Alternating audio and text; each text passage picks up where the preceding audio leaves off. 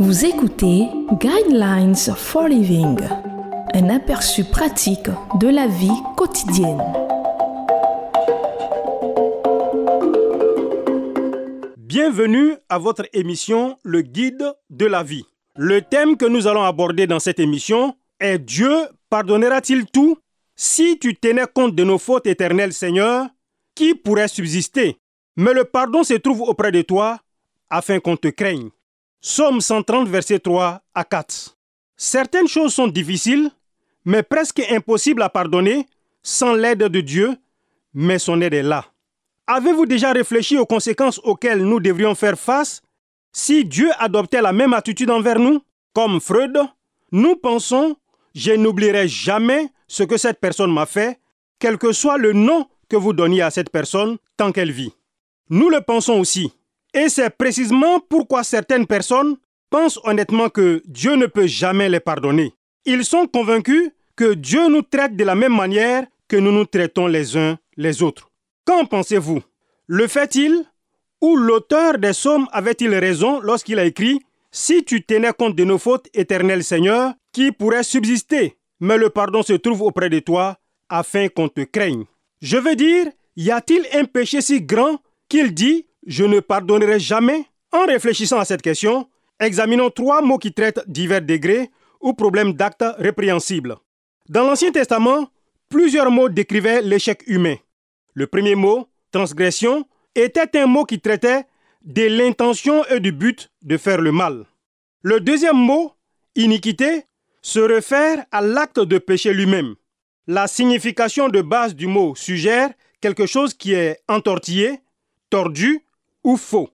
Finalement, il décrivait un manque de conformité à ce qui était juste. Les fausses attitudes finissent par se jouer dans des actes répréhensibles. Chaque injustice, chaque acte pécheur commence par une pensée. Et cette pensée est finalement incarnée dans un acte que vous vous efforcez de justifier. Le troisième mot péché est celui qui est le plus couramment utilisé dans l'Ancien Testament. Ce mot signifiait rater la marque comme une flèche en deçà de sa cible. Cela signifiait s'écarter du droit chemin comme cela se produirait lorsqu'une personne s'approche d'une bifurcation. Il hésite avec incertitude, puis prend le mauvais tournant sur la route. C'est peut-être une erreur innocente, mais aucune justification ne peut excuser le fait qu'il a pris le mauvais chemin.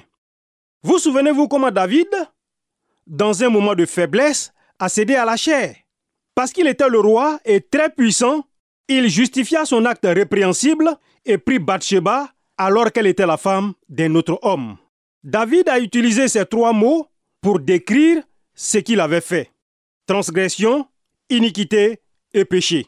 Il a ouvertement et candidement admis son échec moral, puis a cherché et trouvé le pardon de Dieu. Y a-t-il un péché que Dieu ne pardonnera pas? David était coupable de meurtre, d'adultère et d'abus d'autorité, mais Dieu lui a pardonné. Comme David l'a dit lui-même, oui, tu es bon Seigneur, tu pardonnes, tu es plein d'amour pour tous ceux qui font appel à toi. Somme 86, verset 5. Dieu merci, il est aimable de pardonner que nous. Pensez-y.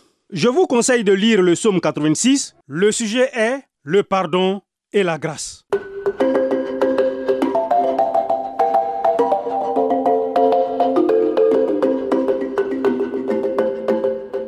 Vous venez de suivre Guidelines for Living.